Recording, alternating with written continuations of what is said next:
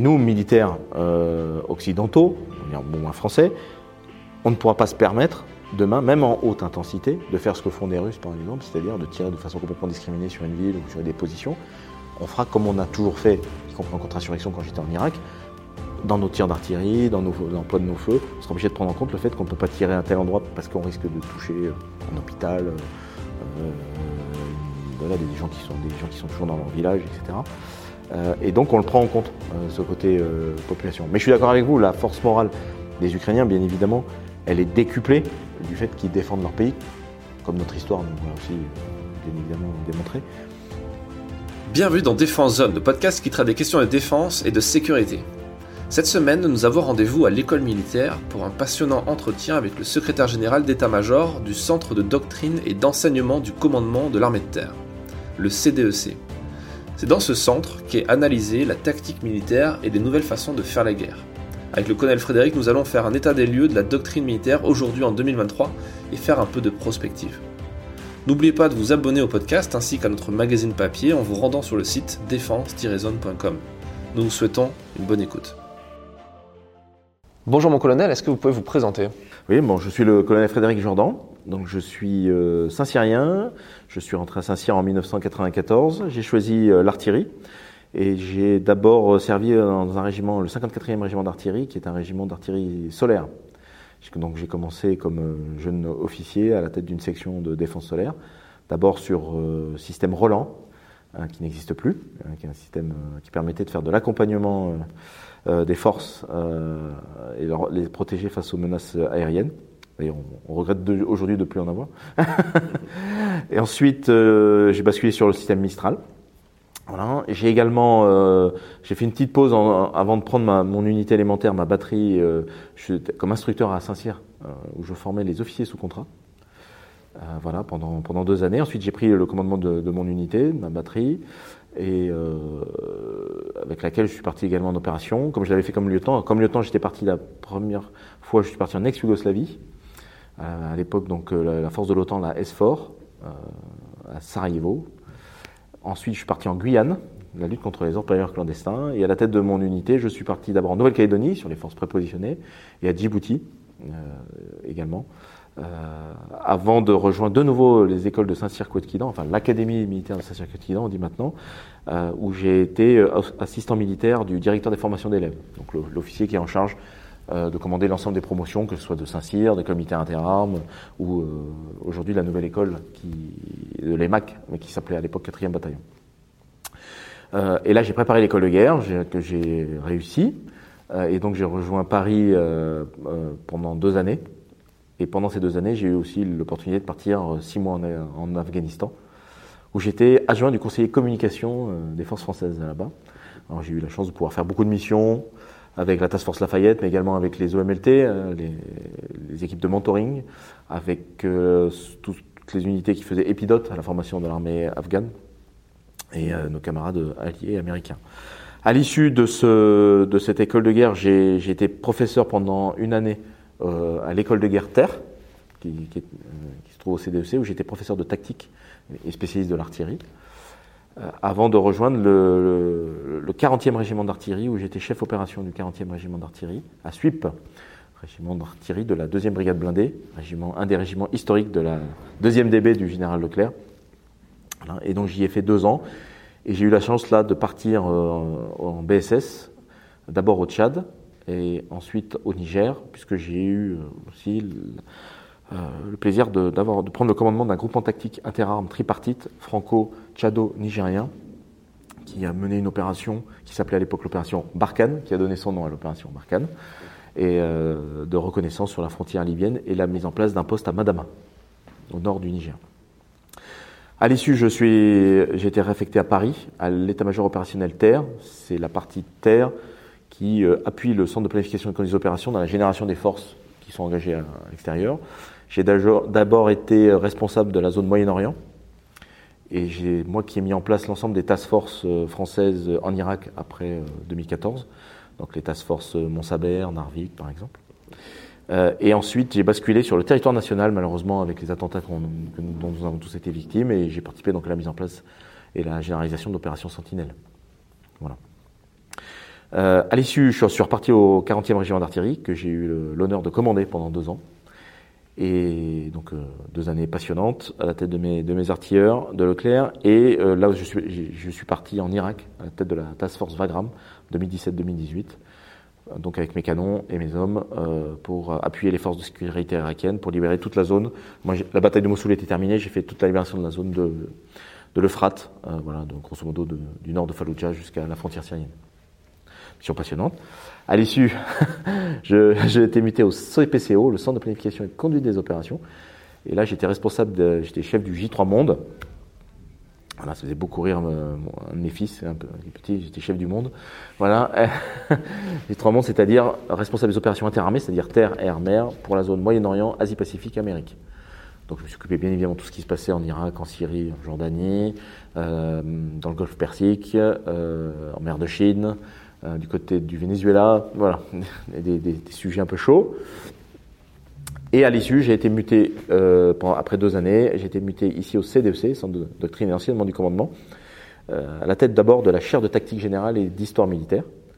Euh, donc une, chaire qui travaille au profit à la fois des écoles, type école de guerre terre, mais aussi des forces, des grandes unités, pour redévelopper la culture de la tactique, euh, réécrire les documents de réflexion tactique, et lier ça avec de l'histoire, mais de l'histoire à vocation pédagogique, c'est-à-dire euh, de l'histoire, non pas pour de l'histoire, mais l'histoire militaire appliquée, pour faire des, des, des TD, de ce qu'on appelle les études historiques sur le terrain, pour, pour aider les gens à appréhender les grandes notions tactiques à travers des exemples historiques. Donc c'est assez passionnant, voilà, beaucoup de, aussi de publications, euh, d'articles. Et euh, avec la réforme du CDEC, dont on parlera probablement après, initiée par le général Givre, le directeur du CDEC, en février dernier, j'ai pris les fonctions de secrétaire général d'état-major, qui est un poste euh, qui euh, adjoint du chef d'état-major, qui, qui, qui nécessite euh, de faire un travail de transversalité entre les différents pôles pour donner de la cohérence à tous nos travaux, euh, et notamment de, aussi de parfois dans l'urgence de prendre la tête d'un certain nombre de groupes de travail. Et euh, le dernier euh, majeur qui, qui, a été le mien et qui est encore un peu le mien, c'est la tête de l'observatoire, enfin, l'observatoire pardon du conflit ukrainien, pour essayer d'en tirer les enseignements. Voilà pour, je dirais, ma carrière euh, globale. Euh, J'écris beaucoup depuis longtemps. J'ai tenu un blog aussi qui s'appelle, euh, qui s'appelait l'écho du champ de bataille jusqu'en 2017, qui était tourné sur euh, la réflexion, euh, pareil tactique, opérationnelle et là, mais ça me prenait beaucoup de temps. C'était un peu addictif. J'ai écrit beaucoup dans des revues, soit spécialisées du ministère des Armées, soit aussi grand public, hein, comme Guerre et Bataille par exemple. et j'ai écrit trois ouvrages le premier euh, euh, qui, euh, traite de ma mission, notamment au Niger, voilà, l'opération Barkhane, donc plus je dirais, un carnet de mission. Le second, euh, pour le succès des armes de la France en 2020, là qui est plus une réflexion, je faisais une réflexion sur notre héritage euh, de la pensée militaire, comment on pouvait l'exploiter, comment euh, elle, nous habitait finalement et comment on devait se projeter vers les menaces de demain. Avec du recul, je me dis que j'avais pas dit trop de bêtises. voilà, qui a été euh, préfacé par le général Lecointe, l'ancien chef d'état-major des armées, et qui a reçu le prix Edmond Fréville, Pierre Mesmer de l'Institut de France. Donc, je suis assez fier.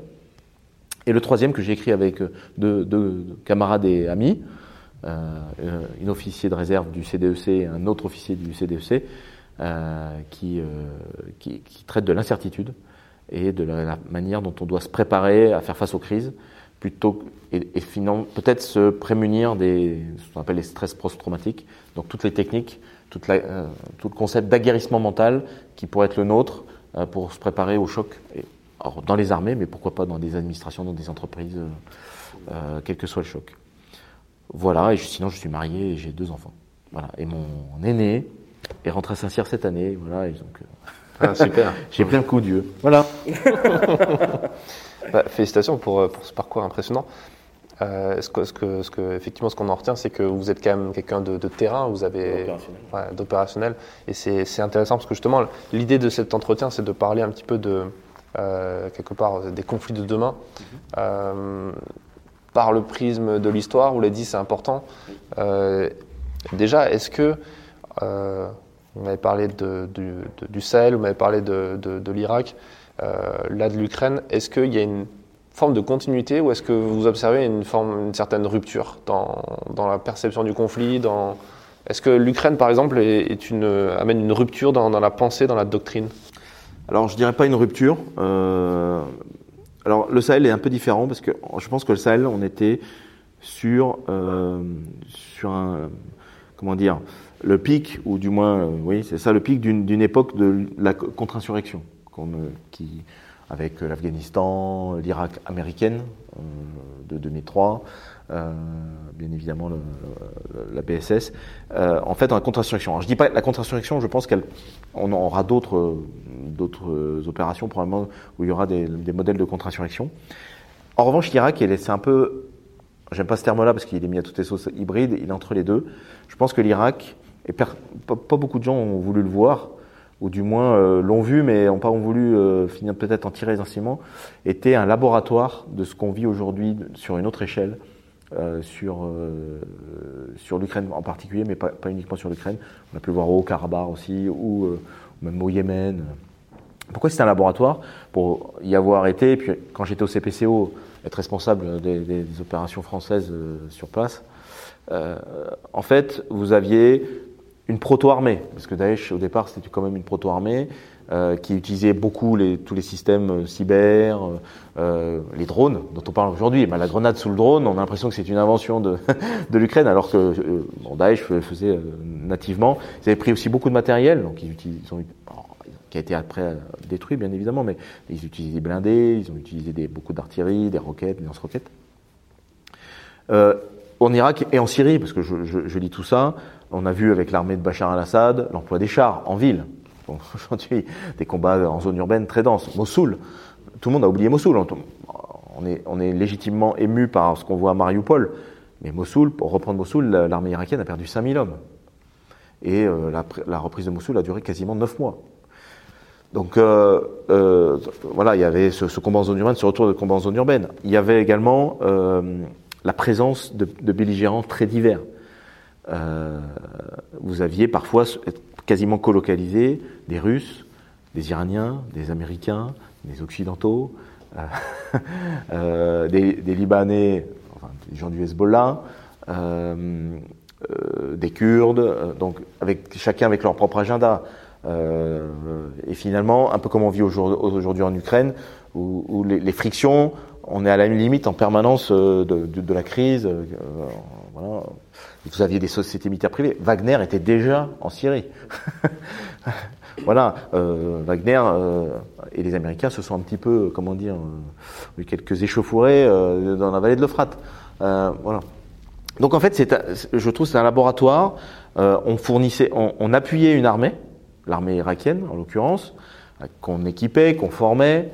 on appuyait avec des moyens extérieurs, du renseignement, des avions, des canons. Euh, le HIMARS était présent, l'artillerie était très présente, puisqu'aujourd'hui on a une vraie centralité des feux, on le voit dans la, dans la guerre en Ukraine. Euh, en fait, si les Irakiens ont, réussi à vaincre aussi, c'est parce que par l'emploi des feux, ça, soit air. Euh, la seule chose qui était pas trop présente, c'était la défense solaire et donc cette interdiction un petit peu qu'on vit aujourd'hui, qu'on a vu par contre lors de la, la guerre du Haut-Karabakh. Et là, c'est pareil, tout le monde un petit peu, tu as dit, pas beaucoup d'avions qui volent, pas beaucoup d'hélicoptères. On ne s'est pas trop posé la question, pourquoi, comment. Au Donbass, en 2014 aussi, euh, finalement, les deux belligérants avaient un peu interdit de ciel euh, aux uns aux autres, pour diverses raisons. Donc, euh, donc je pense que l'Irak était un peu le laboratoire. On n'a peut-être pas su en tirer assez vite les conclusions, et très vite, le Haut-Karabakh est arrivé, et l'Ukraine à une échelle qu'on n'avait pas vue depuis très longtemps. Donc je pense que c'est pas vraiment une rupture. Et ce que je vois, moi, dans, puisqu'on avait réécrit un, précis de tactique générale qu'on a rédigé l'année dernière, euh, qui était un peu le fruit de mon travail à la tête de la chaire de tactique générale et d'histoire militaire. Euh, on est revenu sur les fondamentaux de la, tactique, les principes, les facteurs de succès, euh, la compréhension de, ce qu'est la tactique. Finalement, ce qu'on voit en Ukraine, euh, ceux qui ne respectent pas ces principes ou s'appuient pas sur ces facteurs de succès dans leur réflexion, dans leur, dans leur manœuvre, euh, échouent. Euh, qu'on parle de rapport de force, qu'on parle de liberté d'action, qu'on parle de capacité à concentrer les efforts, qu'on parle de sûreté, qu'on parle de surprise, qu'on parle de, euh, de foudroyance, qu'on euh, qu parle de soutien, de logistique, euh, d'économie des forces au sens, voilà, de comment on organise une, une force pour, attaquer un objectif. Celui qui ne respecte pas ces principes échoue. Alors bien évidemment, aujourd'hui, il y a des démultiplicateurs. Ces démultiplicateurs, c'est c'est le cyber, c'est tout le numérique, c'est des applications parfois de smartphones qui sont utilisées par les Ukrainiens, c'est des vrais. le HIMARS est un démultiplicateur, les, les, armes anti-chars aussi, mais en fait, les fondamentaux sont toujours là. Oh, on a même l'impression qu'il y a presque un retour en arrière.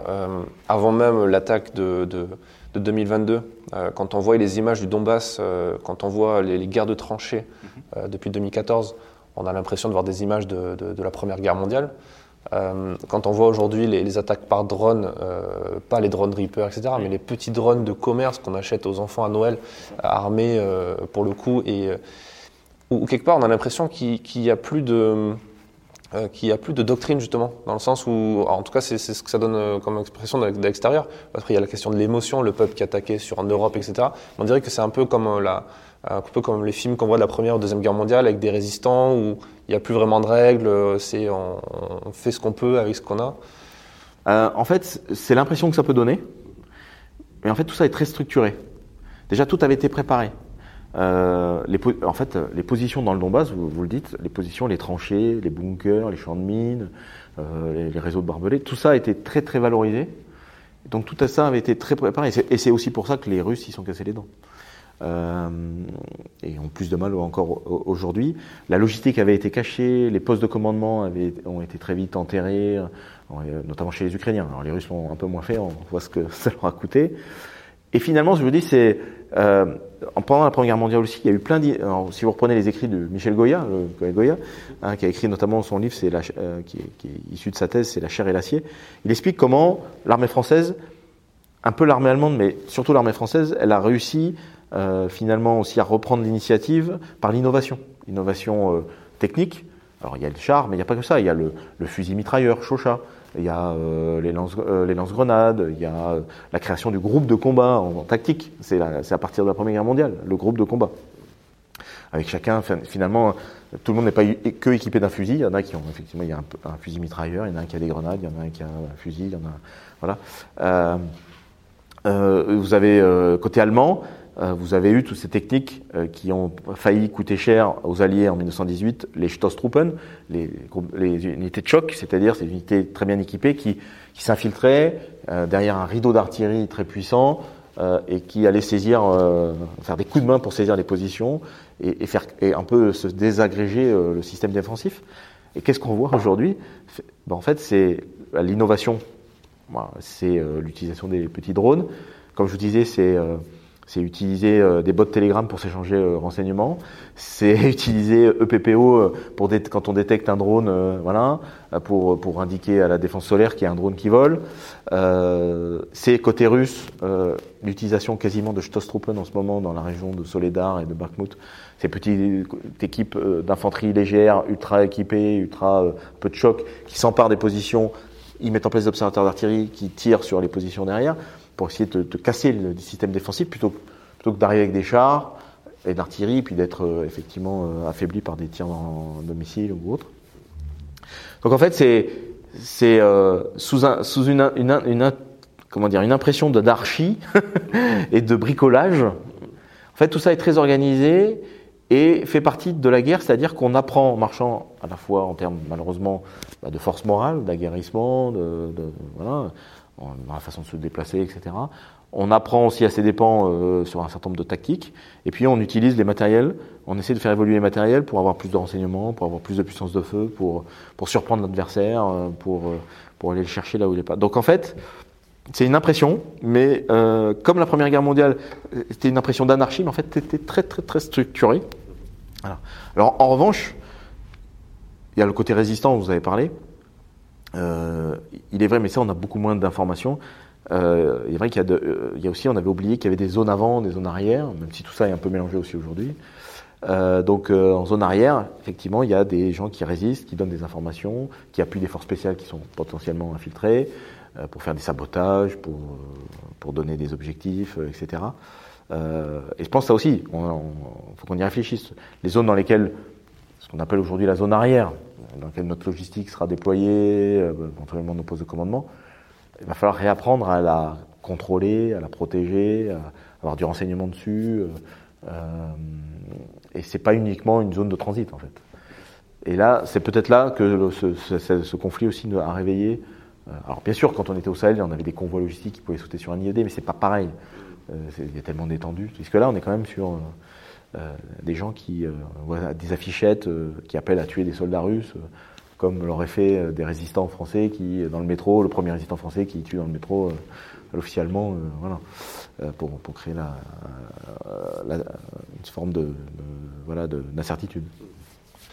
Oui, il y a cette logique aussi, le fait que ça soit sur un territoire national qui concerne concrètement les gens. On n'est pas comme au Sahel où c'est encore expéditionnaire, où en fait le mec dans le métro à Paris, concrètement, il ne sait pas ce qui se passe au Mali, il, s'en fout quoi.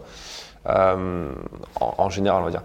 Mais euh, sur, euh, est-ce que le fait qu'il y ait un apport vraiment conséquent du coup de la population, que le, là pour le coup quand on parle de force morale, c'est pas juste un élément de langage lancé depuis Paris, c'est vraiment un truc quand précédemment, là, un, épisode qui, sera, je pense, sorti au moment où on sortira celui-ci avec euh, Xavier Titelman, qui, est rentré d'Ukraine il y a quelques jours et qui me disait que euh, le truc choquant qu'il a, qu'il a remarqué, c'est que dans tous les cafés où il allait, tous les restaurants, tous les endroits où il allait en Ukraine, les gens, les jeunes gens venaient le voir en disant ah, Vous parlez français, mais envoyez-nous des armes parce qu'on veut tous se battre, on n'a pas assez de choses, etc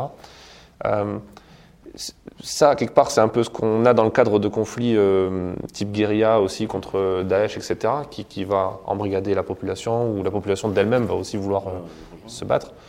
Euh, est-ce que ça, vous le, vous le, c'est un apport nouveau dans la doctrine par rapport à ce que votre réflexion est Oui, oui c'est un, apport, c'est un apport nouveau parce que hum, je pense qu'on le prend en compte.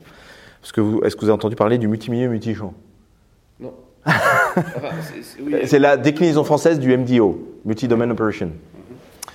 Euh, donc nous, euh, et ça c'est un vrai, un vrai euh, travail qu'a fait le général Givre et puis toute l'équipe du CDEC, e c'est que le multi-domain operation, c'est dire que demain, on ne peut réussir les opérations que si on intègre tous les milieux, c'est-à-dire terre, air, mer, cyber, et tous les champs, les champs physiques, et les champs non, immatériels, ce qui touche à l'électronique, l'info, etc. Sauf quand on regarde bien, pour les aviateurs et les marins, sans vouloir les critiquer, ils sont dans des milieux où finalement la probabilité de rencontrer un être humain est assez faible. Bon, un peu plus la marine s'il y a des pêcheurs ou les, zones littorales. Sauf que nous, on avait eu un peu l'impression qu'avec le retour la haute, intensité, y, compris dans notre dialogue avec les industriels, qu'on allait combattre sur Mars en fait. Or, euh, la population sera toujours là. Et donc dans notre doctrine, notamment en train d'écrire la doctrine d'emploi des forces terrestres, euh, qui, va, qui est la déclinaison du concept d'emploi des forces qu'on a publié l'année dernière. On a dit, ce M2, MC, on a rajouté un H, M2, MC, H. Parce qu'il y a effectivement cette population. Population qui, effectivement, pourra être présente parce qu'elle défend son pays, euh, elle prend fait et cause pour un belligérant. Population qui sera la victime. Population qui est une source aussi de. Là, pour, pour le coup, pour les Ukrainiens, c'est très important. Population que nous, on va devoir prendre en compte aussi parce que euh, le côté humanitaire, elle sera là. Alors, elle était déjà le cas dans, les guerres de contre-insurrection, mais là, elle, est, elle peut être euh, restée dans les villes qui sont bombardées, elle peut être sur les routes, euh, il va falloir les aider, il va falloir les soutenir, il va falloir euh, les soigner, surtout quand il fait froid, l'hiver, etc. Population qui peut être une cible, on le voit avec ce qui se passe par les Russes qui tirent sur les centrales électriques pour couper le chauffage, etc.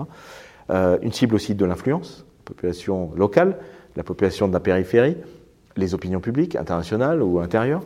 là, on est quand même en on a, des choses à une échelle aussi qu'on n'avait pas vu depuis longtemps.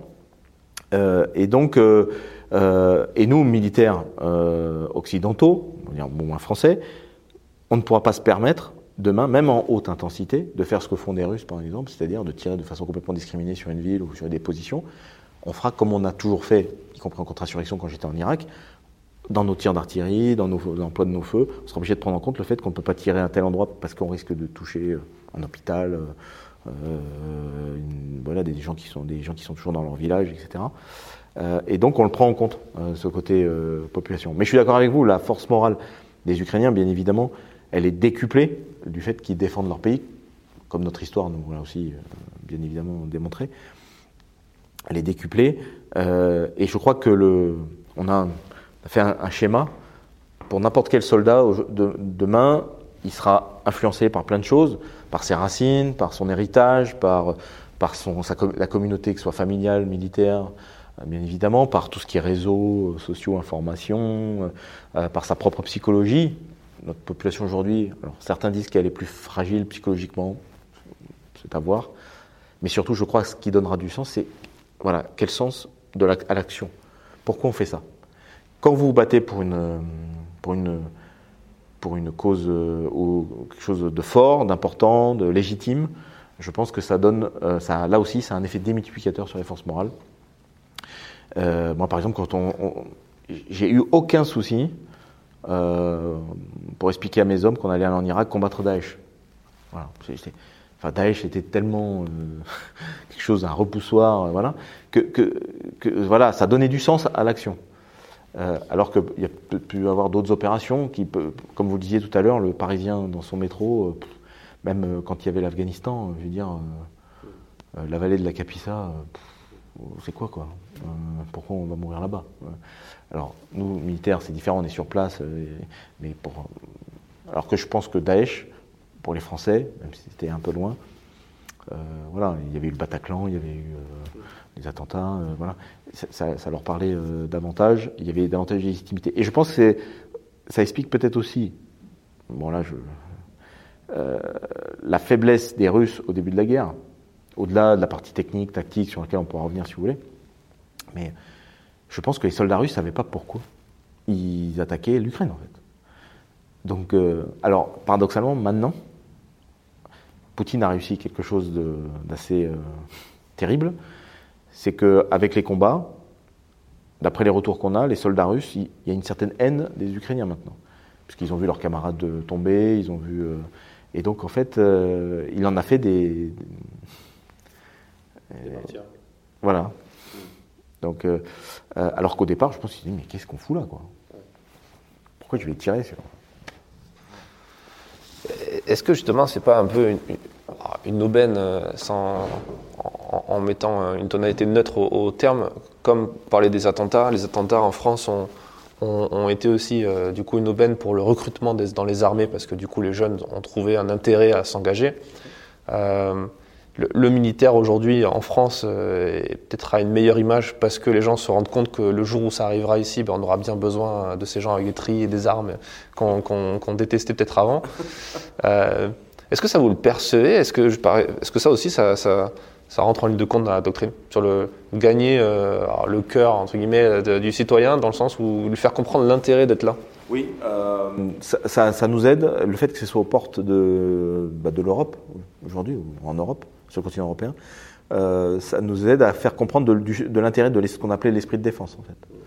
Euh, parce que souvent, les gens disent, bon, l'esprit de défense, développer l'esprit de défense, ça veut dire quoi? Face à qui? Quelle menace? Euh, Alors, il y avait effectivement le terrorisme, mais finalement, l'armée professionnelle, c'était un peu le boulot de l'armée professionnelle d'aller assez loin. Là, les gens, ça, ça s'approche de, chez nous.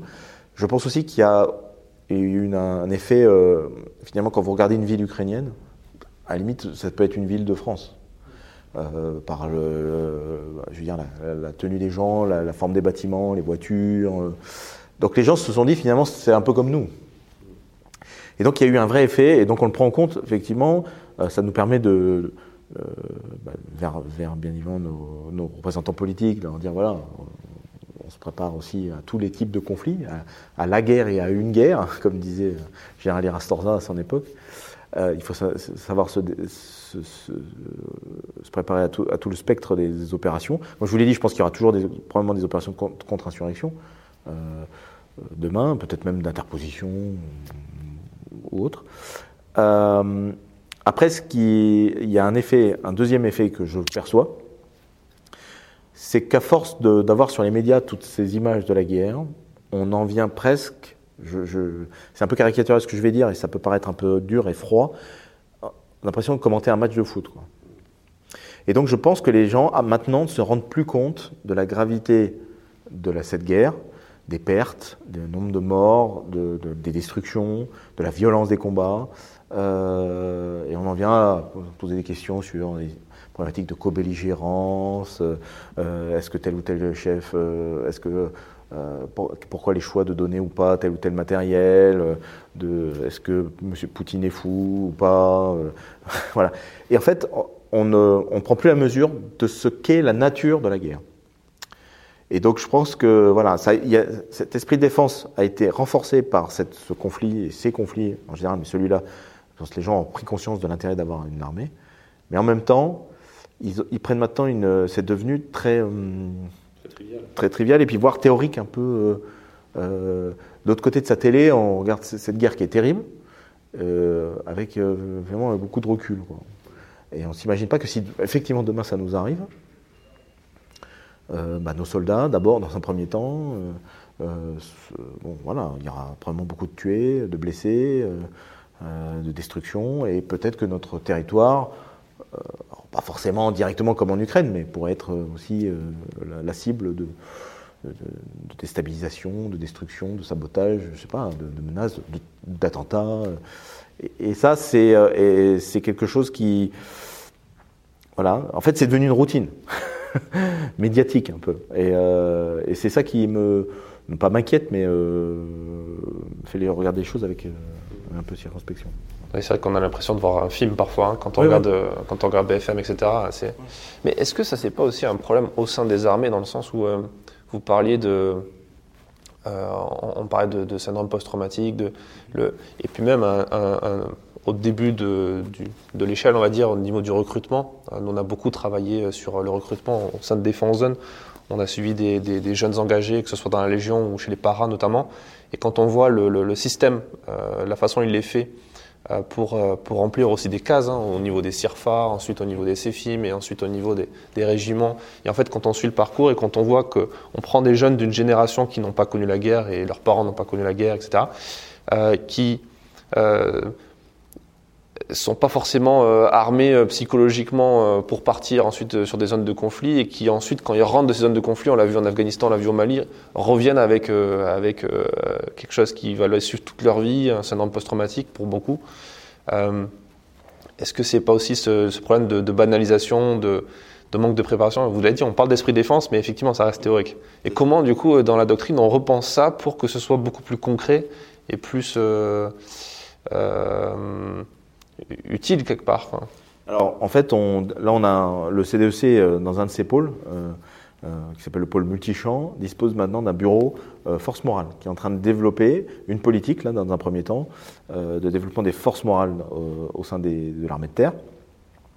et et ensuite, ça va se décliner en un certain nombre de doctrines et de techniques. Et on va même expérimenter un certain nombre de, de techniques, parce qu'on a fait le même constat, c'est-à-dire qu'il faut qu'on finalement, on essaye d'anticiper les stress post-traumatiques euh, et donner finalement des, clés, des techniques euh, pour ces jeunes, euh, que ce soit cadres ou, soldats, il hein, n'y a pas que les jeunes soldats, les cadres aussi en ont besoin, euh, pour, pour, pour, se préserver au mieux euh, mentalement. Donc ça passe par euh, l'hygiène l'hygiène dans le sommeil. Donc on travaille avec l'IRBA, c'est l'Institut euh, du, du, de recherche du service de santé des armées sur le sommeil, comment euh, et, et, si possible en, en, évitant la chimie. En fait, l'idée c'est de euh, voilà, bourrer les gens de médoc, ou comme les, certains anglo-saxons ont, ont, essayé de faire, c'est-à-dire de, de d'inhiber des parties du cerveau de manière artificielle, parce que alors là, on passe sur. Mais dans des pays anglo-saxons, euh, ça se fait. Enfin, ça se teste. Les méthamphétamines, etc. Ou les produits d'amphétamines ou autres. Euh, voilà. Euh, donc nous, c'est des techniques liées sur la nutrition. C'est quand même un vrai problème aussi de nos sociétés. Sur le sommeil, sur tout ce qui est ostéopathie, sur euh, des, techniques de relaxation, euh, des, techniques aussi qui permettent voilà, d'apprendre à se détacher. Si on voit un corps, par exemple, voilà, il y a des techniques assez simples que, même nos jeunes soldats peuvent faire. Pas besoin d'un psychologue ou voilà qu'on peut lui apprendre pour qu'il arrive à à, voilà, dès qu'il voit une, finalement une chaîne soquante, euh, se raccrocher à, autre chose. Euh, c'est tout ce qui touche aux, aux, techniques dites PNL.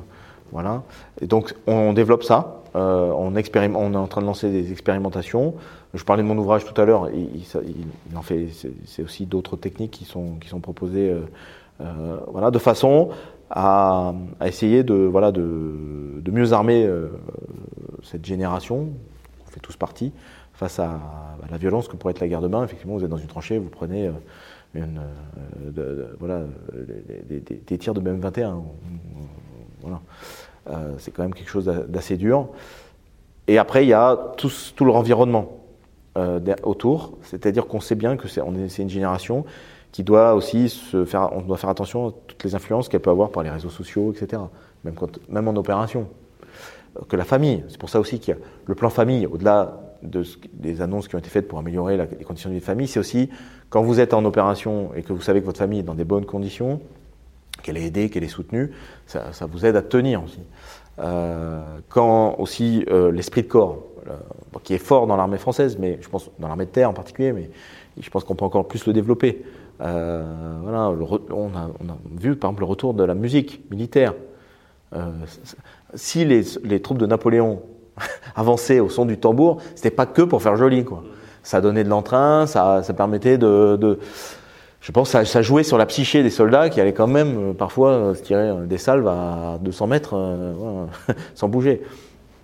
Donc je pense que tout ça, on est en train de, revenir dessus. Et c'est un peu ce comme on disait, parlait tout à l'heure de, euh, des principes tactiques, c'est un peu les fondamentaux. On revient aux fondamentaux.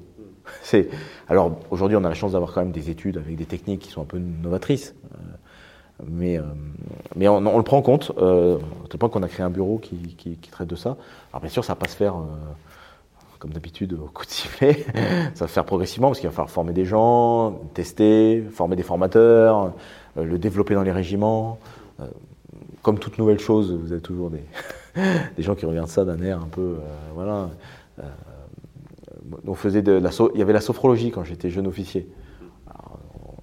il y avait parfois des crises de rire quand on était allongé, les premières séances. Et puis finalement, on le faisait un peu plus sérieusement après avoir rigolé la première, deuxième fois. Et puis ça nous faisait du bien. Ce qui montre que euh, y a on, on, fait des recherches sur tout ce qui est récupération, euh, pour porter le sac à dos, euh, le gilet pare-balles, euh, euh, le casque sur les cervicales. Enfin, tout ça joue sur le mental et le moral du, soldat, qui fait que dès qu'il est face après à une situation, s'il est fatigué, à une situation de crise ou à des, à, des, camarades morts, etc., ça le touche. Après, il y a peut-être une réflexion à avoir plus globalement sur la société, mais ça, ça me dépasse. Je pense que dans notre société, le rapport à la mort est largement, même dans, je dirais, dans l'intimité. Avant, on veillait euh, les défunts. On fait plus. Il y a des gens qui voient la mort pour la première fois. Euh, un mort, ils le voient en opération. Alors qu'avant, bah, dans les maisons, dans, les fermes, euh, voir la mort, c'était quelque chose de, normal. et donc ça, c'est aussi notre, problématique de société, c'est voilà, on ne peut pas parler de la mort.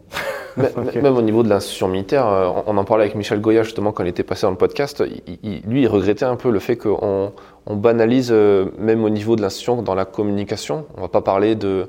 Je sais pas, le, porte-parole des armées, quand il va passer sur un plateau télé, va pas dire on a tué des ennemis ou. Oui, ou on a neutralisé. Voilà, on a neutralisé. ou il euh, y, y, a cette. Euh, cette barrière qui est mise et, euh, en, et, Michel Goya a insisté sur le fait qu'on oublie que ben, un militaire c'est fait pour tuer quoi. Alors oui c'est pour préserver la paix etc. Mais il y a du coup ce décalage est encore plus fort entre les images extrêmement violentes qu'on voit à la télé euh, ramenées par des reporters euh, qui qui vont pas mettre de filtre, hein, qui vont aller sur le front etc. Euh, et, et, du coup un discours ensuite derrière de de communication institutionnelle extrêmement lisse, extrêmement tout le monde il est beau, tout le monde il est gentil. Et est-ce que du coup c'est pas un problème aussi par rapport à la société qui est un peu qui peut être un peu perdu de se dire euh, il voit une campagne de recrutement euh, devenez vous-même euh, vous allez vous amuser euh, fraternité d'armes etc et puis après il allume BFM il, il voit des civils qui prennent des kalachnikovs et qui qui vont essayer de sauver leur famille. Du coup je pense qu'il vous avez raison il y a peut-être une réflexion à avoir sur la communication et sur le langage le parler vrai. Mais il faudrait aussi qu'il y ait un lien enfin qui est ce qu'avec les médias peut-être au sens large, euh, euh, ils acceptent aussi qu'on ait cette, cette dureté ou cette réalité, cette réalité avec eux sans que ça soit tout de suite transformé en disant voilà c'est c'est des tueurs, des, bébés tueurs, comme on a pu l'entendre notamment aux États-Unis, etc. Donc c'est qu'on accepte. Alors moi j'ai fait quelques retours d'expérience. Euh, de mes opérations. Euh, et j'ai et, plusieurs fois, les annonces vous avez dit, des neutraliser, puis à un moment donné, ai dit, mais en fait, on les a tués. Voilà. Ben, devant les gens, pour leur dire, euh, voilà, vous m'avez confié, euh, moi je suis, soldat, je suis au service de la nation. Vous m'avez confié ce droit euh, de donner la mort. C'est quand même quelque chose dont je mesure la responsabilité et l'importance, et je le prends au sérieux. Mais effectivement, soyez conscient que puisque vous me l'avez confié, parfois je suis amené pour assurer votre sécurité à, le mettre en œuvre et, que je ne le fais pas de gaieté de cœur. Parce que bon, euh, tuer des gens, euh, euh, ça ne fait pas forcément plaisir. Alors parfois on peut le mettre aussi, on peut le faire passer sous le ton de l'humour. Pour l'artillerie, souvent quand, je, sens que ça crispe un peu les gens, je leur dis le plaisir d'offrir, le bonheur de recevoir. Bon, oui. et, du coup, ça détend un peu l'atmosphère. Mais comme vous avez raison, ça, reste une circonvolution. Euh, parce que, parfois, si je leur cite un exemple, j'étais donc à Bagdad dans la Strike Cell qui euh, coordonnait les feux de différents. Un jour, il y a une frappe américaine. euh, J'arrive dans et je, vois mes, cadres un peu agacés quand je rentre dans la salle, qui sont à leur poste de, combat. hein, et euh, je vois effectivement sur une caméra, euh, il y a une frappe et il y a un, un Daichi qui, qui, est blessé. Il, a perdu les jambes et il, rampe. Et certains euh, militaires d'autres pays, je ne vais pas citer de nom, rient et se moquent un peu de, de ces images qu'on voit par drone. Parce qu'en plus, il y a cette distance avec le drone. Et mes, mes, j'avais un officier, un sous-officier qui était à poste, c'est- s'agace en fait à un moment donné, en anglais, en français c'est bien, leur disent arrêtez quoi. En fait, c'est l'ennemi, mais c'est un être humain quoi. Donc là, euh, bon, de toute façon, il va mourir. Donc deux solutions euh, ou euh, on coupe l'écran et puis de toute façon voilà, ou on balance, si vous voulez vraiment, bon, on retire, il retire, et voilà. Mais en tout cas, on respecte ce gars qui est en train euh, en, direct. Voilà, il est Daichi, tout ce qu'on veut, euh, voilà, bon. Mais c'est un être humain. Donc il faut, euh, voilà, il faut que les gens effectivement reprennent conscience que qu- quand on tue aussi, nous, enfin voilà, on n'est pas des, on fait pas ça fro- froidement. Et c'est pas toujours facile à, expliciter euh, pour les gens. Et, c'est lié à cette distance qu'il y a à travers l'écran télé, peut-être même aux jeux vidéo, hein, parce que voilà, euh, mes, garçons, euh, je les vois qui jouent à, je sais pas, Call of Duty, qui sautent.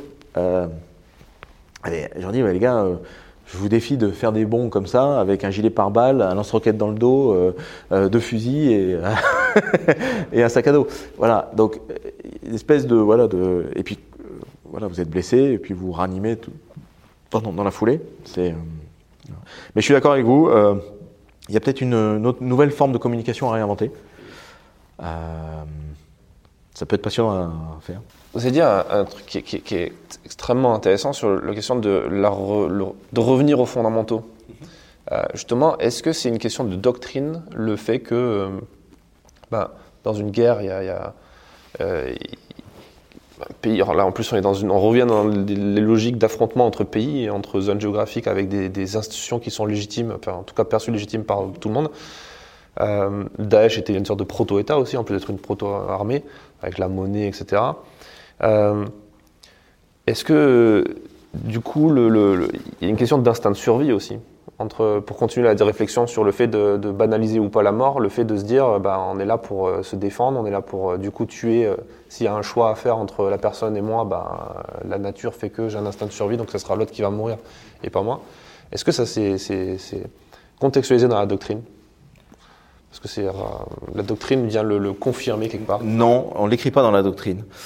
Euh, c'est le rôle des cadres et de l'encadrement de l'expliquer aux soldats, euh, déjà expliquer pourquoi on va au, combat euh, et ensuite finalement ça se fait naturellement par deux moyens.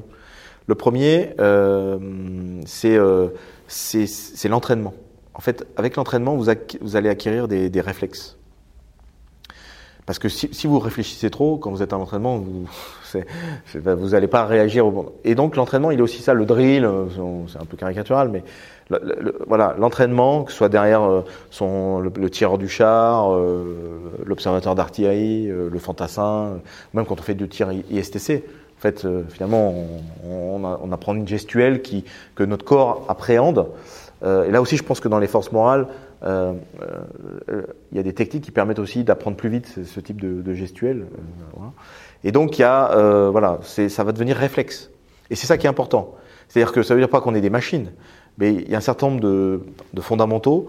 Voilà, quand ça tire, on se couche, euh, on rencontre d'une certaine façon, euh, on ouvre le feu d'une certaine façon, on se connaît, on sait que celui qui est à droite va réagir comme ça, que euh, le chef de groupe sera positionné à tel endroit, voilà. Euh, que les ordres vont tomber. Ça, c'est le premier point. Et ensuite, deuxième point, il y a la fraternité d'armes.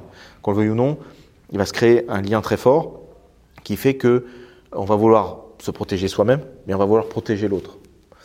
Euh, et naturellement, on, va protéger l'autre.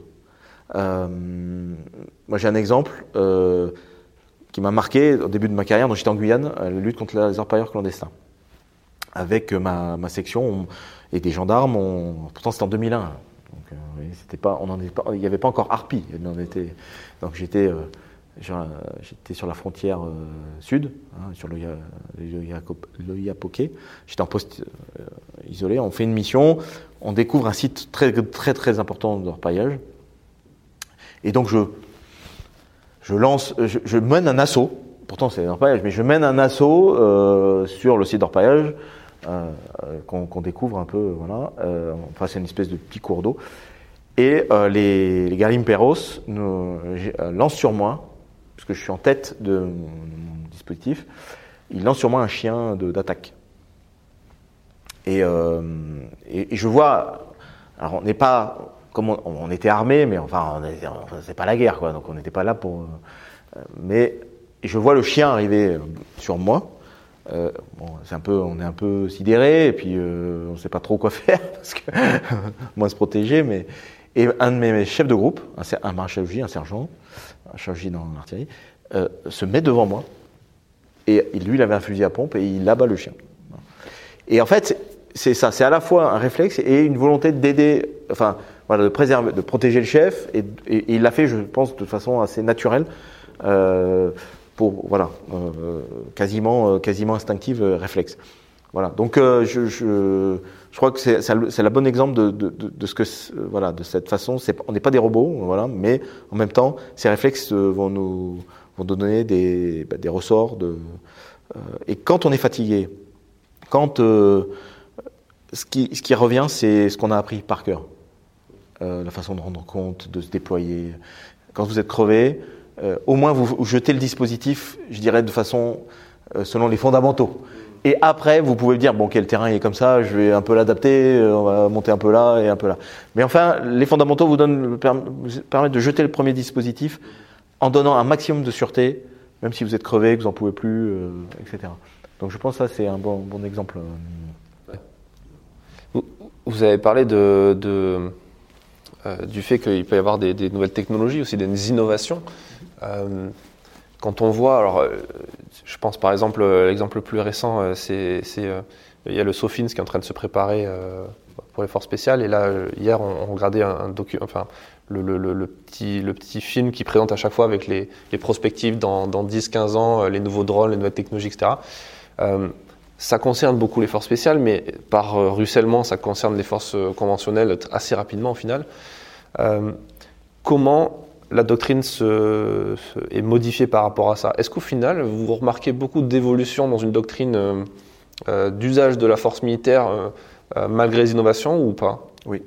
Alors, on a, on a deux, éléments. On a oh, un bureau aussi ici, enfin un pôle, le pôle études prospectives, qui, qui, qui s'appuie à la fois sur l'histoire, un peu les fondamentaux, et, la tactique générale, c'est fondamentaux, qui est un observateur des conflits, pour essayer de prendre un peu ce qui, voilà, euh, le champ de bataille d'aujourd'hui, et, qui a un bureau un peu plus anticipation, qui lui va, euh, aussi va, réfléchir comme toutes ces études qu'on voit, euh, ces, innovations, vers je sais pas, la robotique, l'intelligence artificielle, le métavers, par exemple. Ça, c'est, je dirais, la, partie réflexion, pour nous donner le cadre, pour essayer de, comprendre un peu quelles sont les ruptures et les, continuités. Et après, dans la doctrine, on a la chance d'avoir, notamment ici, on a le laboratoire Scorpion. Et euh, qui va maintenant aussi s'occuper de Titan, euh, qui est le, hein, le, prochain programme, le prochain jalon, euh, Vulcain, qui est la robotisation de l'armée de terre.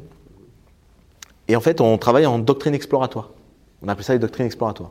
C'est-à-dire que euh, à travers des expérimentations en wargame, avec des expérimentations sur simulation, système de simulation, et des expérimentations sur le terrain, réel, avec des unités, là on en a fait une en décembre, avec des, unités qui étaient vraiment déployées, on, expérimente des petites innovations.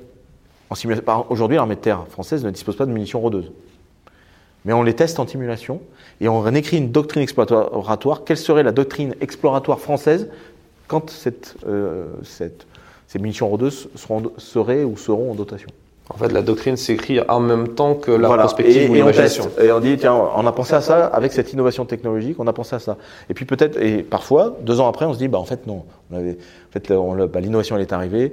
En fait, elle permet pas euh, ce qu'on avait imaginé parce que bah, la technologie avance pas forcément comme on veut on a parfois des limites d'emploi, etc. Et donc on fait, on appelle ça la doctrine exploratoire. Ce qui nous permet de la faire évoluer très vite, enfin à des pas, pas non plus tous les trois mois, mais, mais euh, voilà, on réécrit le même taux d'emploi du groupement tactique Scorpion. Et puis deux ans après, on fait une expérimentation, on dit bah non en fait euh, ça marchera pas. Voilà. Et donc ça c'est, et puis l'industriel nous, amène quelque chose. On travaille aussi avec le Battle Lapter, qui nous dit ah, tiens, euh, cette, ce système euh, innovant qui, arrive. Et puis de temps en temps, c'est aussi le rôle du CDEC, e c'est d'être un peu l'alerteur, de dire, bah, vous avez vu, euh, en Ukraine, euh, bah, ils ont des smartphones. est-ce que c'est idiot de ne pas y penser? Ou est-ce qu'on va dire non, non, c'est civil, on ne le fait pas Alors ça bouge un peu les lignes, hein, je ne vous cache pas que c'est, il peut y avoir un peu de conservatisme, mais voilà, c'est aussi notre job en disant, il y a ça, il ne faut pas se faire avoir, quoi. Euh, c'est vrai que le Haut-Karabakh, on a vu les munitions rôdeuses déjà. Bon, là, on les voit encore. Et même les Russes, Xiaomi, ils ont acheté des, des euh, iraniens. Enfin, voilà. Donc, euh, donc je vois, voilà, la, doctrine, elle, se construit aussi sur l'innovation. Alors là, c'est vrai que il faut quand même reconnaître que ça va super vite. donc, et, et, et, aussi dans notre dialogue avec les industriels, c'est ce qu'on leur dit. Il faut, il y aura toujours des grands programmes à 10 ans, parce que bien sûr, il faut y a des choses qui se mettent en place, mais il nous faut aussi du, euh, rapide. Alors, ça avait bien marché euh, en Afghanistan, on appelait ça l'adaptation réactive. Voilà. Face à une menace, euh, c'était souvent lié aux IED ou ce genre de choses. Bah, on achetait ou sur étagère, on avait une solution. même sur le territoire national, il y a eu un système avec des smartphones qui a été mis en place. J'ai perdu le, le, nom du. Avec Atos, non? du logiciel là, qui permet aux, unités sentinelles là, de, de communiquer entre elles. Là, euh, j'ai un trou, qui a été développé par un militaire d'ailleurs et qui, qui, a travaillé euh, euh, au Battle Lapter, je crois d'ailleurs. et en fait, voilà, là, les unités sentinelles, ils ont un système qui permet de renvoyer des, en s'appuyant sur la, 5G. voilà, parce que c'est vrai que la radio en ville, c'est toujours plus, plus, un peu plus compliqué, etc. Voilà. Donc, euh, Est-ce qu'il y a des évolutions en termes de, commandement? Parce que c'est un peu le, dans la dénomination du CEDC. Est-ce que le, commandement, la façon de commander, euh, de gérer des hommes euh, sur le terrain, des, hommes et des femmes, évolue? Alors, je dirais que le commandement au sens vraiment humain, il change pas trop. alors nous, on a la chance d'avoir déjà un commandement par objectif et, c'est valable dans, notre, dans nos cadres d'ordre. On a ce qu'on appelle l'effet majeur. L'effet majeur, c'est finalement l'esprit, si je devais le définir avec des mots, je dirais, euh, compréhensibles de tous, c'est l'esprit du chef, voilà, comment il voit, euh, il se dit que si on arrive à obtenir ce résultat, de toute façon, la mission, elle est remplie. Elle sera remplie. Et donc, ça permet aux gens d'avoir compris l'esprit de la mission, pas uniquement la lettre. Et s'ils ils sont couplés de leur chef, se dire, bon, le chef, il avait dit que l'effet majeur, en général, ça s'écrit je veux, en vue de, je veux m'emparer euh, du pont avant l'ennemi. Euh, voilà. Même si la- l'unité a reçu une mission de couverture, si elle voit qu'il se passe quelque chose, qu'elle a perdu la liaison et que la manœuvre se passe pas comme prévu, elle sait que le chef, il voulait vraiment que le pont, il soit entre nos mains avant, avant 13 heures. Et donc, il va faire en sorte d'y aller s'il voit qu'il n'y a personne sur le pont, parce qu'il sait que c'est. Voilà. Donc, ça, c'est une vraie force. Parce que dans d'autres pays euh, occidentaux, euh, ça marche par tâche. L'armée américaine, ça fonctionne en tâches. On donne à une unité des tâches à faire. Et donc, le gars, une fois qu'il a rempli ses tâches, il estime qu'il a, rempli sa mission. Euh, donc, ça, c'est le premier point. Nous, ce qu'on essaye maintenant aujourd'hui de développer en commandement, c'est plus à l'échelon supérieur, c'est dans les postes de commandement. C'est-à-dire, un, de donner plus de subsidiarité. C'est-à-dire que les échelons subordonnés aient plus un panel de- de- d'effecteurs plus large. Y compris par exemple le cyber. Pourquoi on ne pourrait pas donner cyber au niveau tactique? Alors, Pas à la compagnie d'infanterie, mais, mais euh, peut-être à la brigade par exemple. Euh, et c'est aussi euh, de raccourcir. On va gagner dans mes ouvrages, moi je parle de chronotactique. En fait, c'est la guerre du temps. Et il faut qu'aujourd'hui, le commandement, il doit passer par des, outils, des connectivités qui nous permettent de commander plus vite, d'avoir une vision plus rapide de la situation et de désigner les effecteurs sur les bonnes cibles le plus vite possible. Et ça, c'est un vrai effort. Ça peut passer par l'intelligence artificielle. Ça doit passer par des, capteurs, par des liaisons euh, redondantes, euh, par, euh, pourquoi pas, de la ré- réalité augmentée, de façon à ce que du full motion vidéo à plein de niveaux. Aujourd'hui, c'est pas, pas évident, la full motion vidéo. Pour pouvoir tout de suite, vous savez, c'est la boucle OODA. C'est observer, enfin orienter, observer, décider, agir. Il faut que c'est une course de vitesse qu'il faut gagner sur l'ennemi. Et, euh, et moi, quand je voyais en Irak, le système qu'on avait de strike cell, qui était adapté au théâtre d'opération euh, de l'ép- de l'époque, c'était vraiment ça. C'est-à-dire plein d'effecteurs. euh, on pouvait ouvrir des, espaces euh, 3D très vite. On pouvait vérifier qu'on n'allait pas faire des dommages collatéraux. On avait le, le qui était là. On avait le drone immédiatement. Il pouvait zoomer, dézoomer. On pouvait choisir soit la roquette, soit l'obus, soit l'Apache, soit l'avion. Euh, enfin, tout ça allait très très vite. Et c'est comme ça qu'on prend de vitesse en fait l'adversaire et qu'on saisit les opportunités pour façonner, parce qu'on parle souvent de shaping, euh, bah, voilà, là aussi c'est les mots, il faut mettre des choses derrière les mots. Et c'est ce qu'on essaie de développer nous dans le commandement, c'est ça. C'est que les gens apprennent à, voilà, à être capables de mettre en place des systèmes, des, des- des cycles de commandement les plus rapides possibles pour gagner cette, euh, cette, cette guerre du temps, cette euh, chronotactique. Voilà. Ah, C'est intéressant parce que c'est vrai que quand on regarde une manœuvre militaire, le, le truc qui choque le plus pour un œil civil, c'est la lenteur de l'exécution. Surtout quand il y a de la 3D, quand il y a de l'artillerie, euh, en plus de l'infanterie, etc. Ça semble en tout cas euh, très, très, très, très compliqué euh, de- de- de- d'accélérer. Vous avez parlé de rétex. J'aimerais bien qu'on insiste un peu sur ce mot-là parce que c'est. Vous dites on ne peut pas réfléchir à ce qui se passera plus tard si on ne tire pas les leçons aussi de, de demain. Quand- est-ce que le rétex, est, comment vous le percevez et euh, comment il, enrichit la doctrine? Alors, euh, il y a deux types, euh, je dirais, de. Alors, déjà, de retour d'expérience. Je vous ai parlé de l'histoire d'abord. Donc, l'histoire, elle nous sert à, comprendre les principes, que les principes, en fait, ils sont valables en tout, temps et en tout lieu, et quel que soit le niveau technologique. Et en fait, ça nous aide sur le plan de la préparation opérationnelle des grandes unités ou de la formation, notamment de nos officiers, euh, à l'école de guerre terre. Ça nous aide alors, à travers des exemples historiques, à leur montrer voilà, les erreurs qui ont été faites parce que les gens n'ont pas respecté un certain nombre de fondamentaux, de principes, de facteurs de succès. Et que même s'ils avaient eu des Leclerc, finalement, euh, ça n'aurait rien changé. Euh, donne un exemple, on fait un- un- une étude historique sur le terrain, mais on le fait aussi en, travail dirigé. Bataille qui est peu connue, c'est euh, les, divisions cuirassiers françaises euh, qui, à Ville, en, en 1940, euh, sont concentrées. Donc d'abord la, quatrième DCR du- d'un certain colonel de Gaulle, et puis qui est relevée par la deuxième DCR du colonel Perret. Et des, des Britanniques, la division blindée britannique. En une semaine, en dix jours, allez, les Alliés vont engager près de 550 chars contre une brigade d'infanterie allemande de réserve, et, qui, n'a pas de chars. Il n'y a pas d'avion, dans- pratiquement pas d'avion dans le ciel, donc il n'y a pas une histoire de Stuka. Et on engage donc tous les chars, ce qu'on a de mieux, quoi. Et on ne perce pas. Et souvent on dit, on a perdu en 40 parce qu'on n'avait pas les chars. Mais en fait, là, quand on les a, ça ne marche pas. Et pourquoi ça marche pas? Parce que bon, l'outil, il est perfectible, l'outil technique, les chars français, mais aussi il y a plein d'erreurs qui sont faites euh, sur le plan tactique. Et donc ça, c'est pour nous, c'est super important pour dire aussi à, à nos jeunes euh, officiers brevetés, par exemple, c'est pas parce que demain vous aurez Scorpion, tous les matériels info valorisés, que ça devra vous affranchir de respecter ces principes et ces fondamentaux. Parce que sinon, la technologie, peut-être qu'elle vous sauvera la mise une fois, mais pas deux. Et là, c'est un exemple concret. Donc ça, je dirais que c'est un premier, c'est les enseignements du passé, comment voilà, ils peuvent permettre de porter euh, la compréhension de la, guerre d'aujourd'hui et, de ce qui fait sa nature. Deuxième rétexte, c'est les rétextes de nos opérations. Donc là, euh, elle enrichit effectivement la doctrine euh, très vite, parce que c'est une boucle courte, c'est-à-dire parmi les gens qui sont à Barkhane ou à Chamal, voilà, faut remonter des problématiques.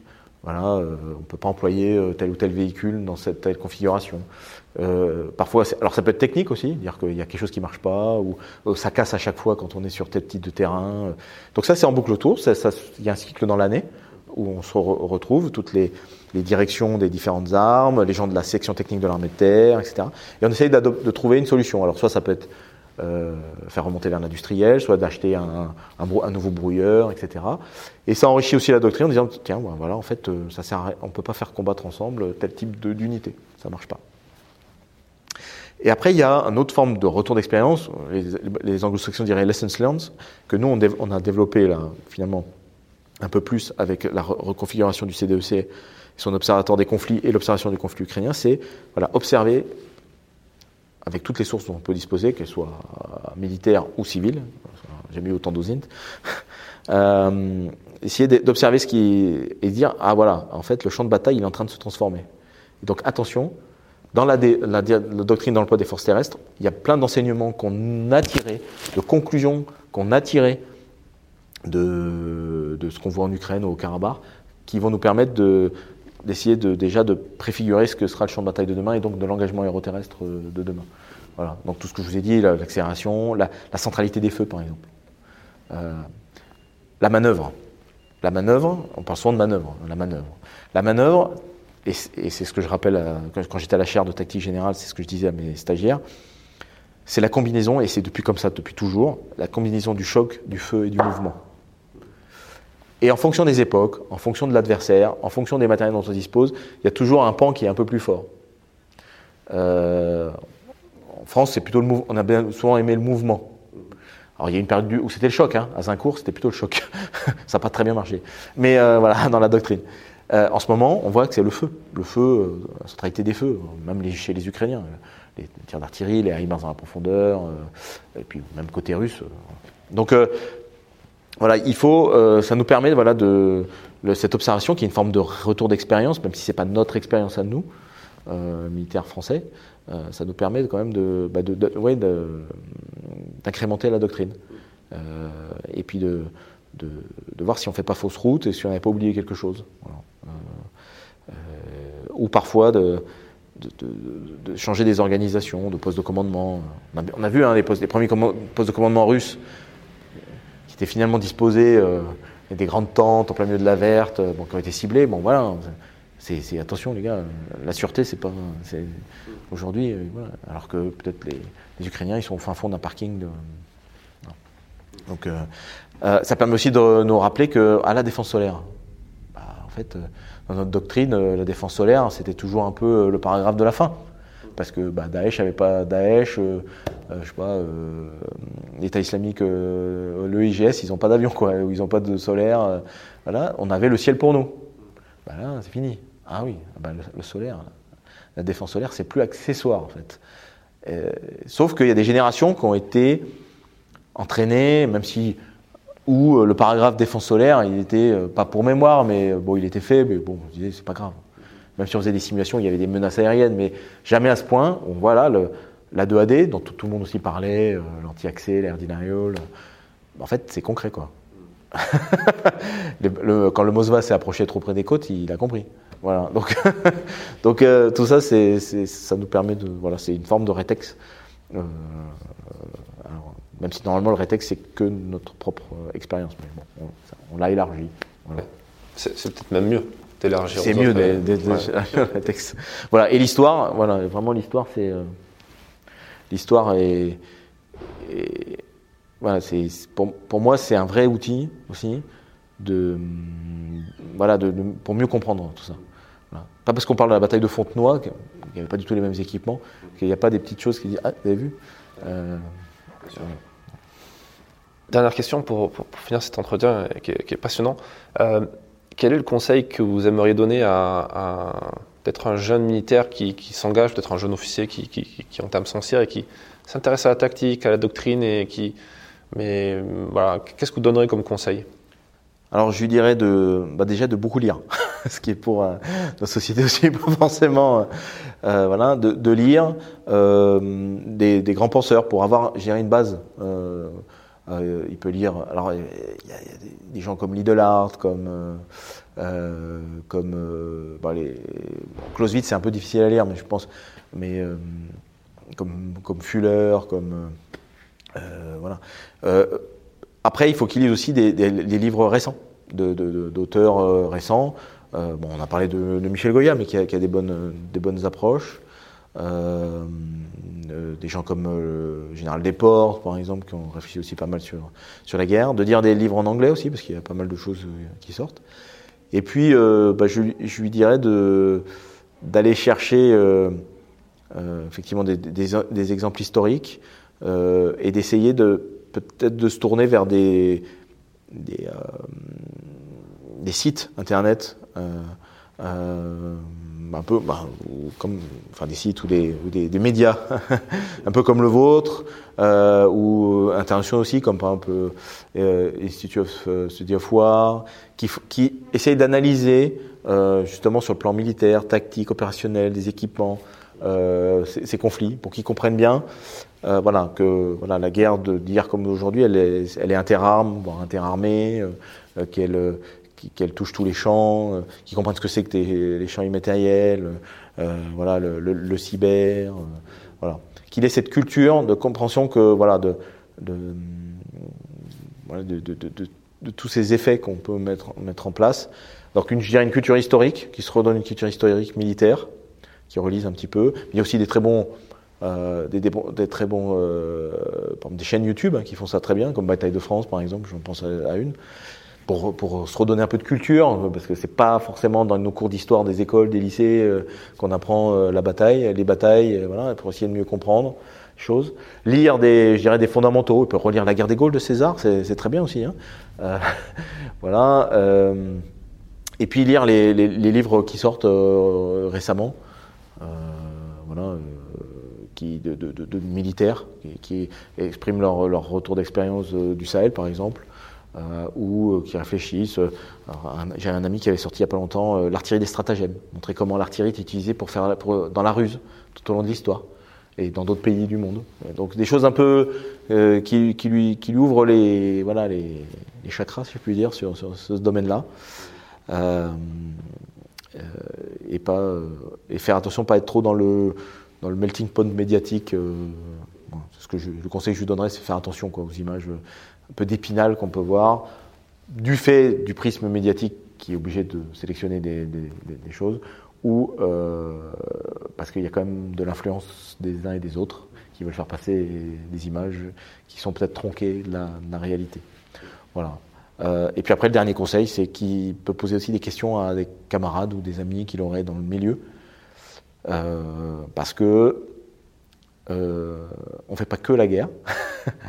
Il y a aussi une vie de soldats. Comme on l'a dit, c'est des êtres humains déjà, donc c'est une vie de frères d'armes, parfois de commandement avec bah, des, relations humaines des fois difficiles ou au contraire passionnantes. Il y a l'entraînement, et l'entraînement parfois il est plus dur ou, il peut paraître plus, euh, voilà, euh, moins, moins, intéressant que, le vrai combat. Et finalement, les moments où on est vraiment au combat, euh, ils sont plus, plus, plus denses, certes, mais euh, plus espacés. Même si Ma génération a connu plus d'opérations que la génération de mes instructeurs de Saint-Cyr. Et je pense malheureusement que mon fils qui est actuellement par exemple en, à Saint-Cyr, il connaîtra des opérations qui sont d'une autre nature que les miennes et peut-être malheureusement plus denses euh, encore que, intenses que En tout cas, ça, ça, il est bon effectivement de revenir sur les fondamentaux et de s'intéresser à réfléchir à plus tard. Et c'est un très bon conseil. bah merci pour, pour cet échange. Merci beaucoup.